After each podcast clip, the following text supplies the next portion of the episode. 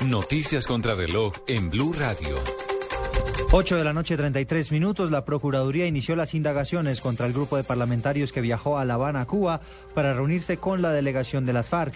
El Ministerio Público hizo una solicitud formal a la Presidencia de la República para que dé a conocer los nombres de quienes estaban autorizados para dicho encuentro con el fin de avanzar en las indagaciones disciplinarias del caso. El Ministerio de Trabajo convocó para el próximo viernes la mesa de trabajo para tratar de superar el plan cero trabajo suplementario que adelantan los pilotos luego de que los aviadores se levantaran de la mesa ante la supuesta intransigencia de las directivas de Avianca para acoger sus peticiones.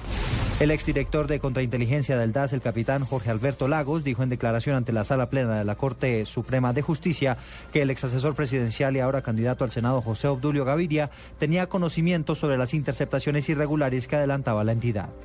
A esta hora avanzan las discusiones en el Congreso Nacional del Partido Verde para decidir si hay o no una alianza con los progresistas.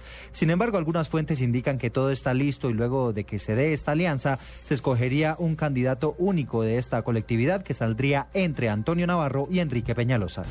El presidente de Venezuela, Nicolás Maduro, dijo que no viajó a la Asamblea General de las Naciones Unidas porque según él le tenían, preparados, le tenían preparadas dos provocaciones que no estaba dispuesto a asumir. 8 de la noche, 34 minutos. Continúen con la nube.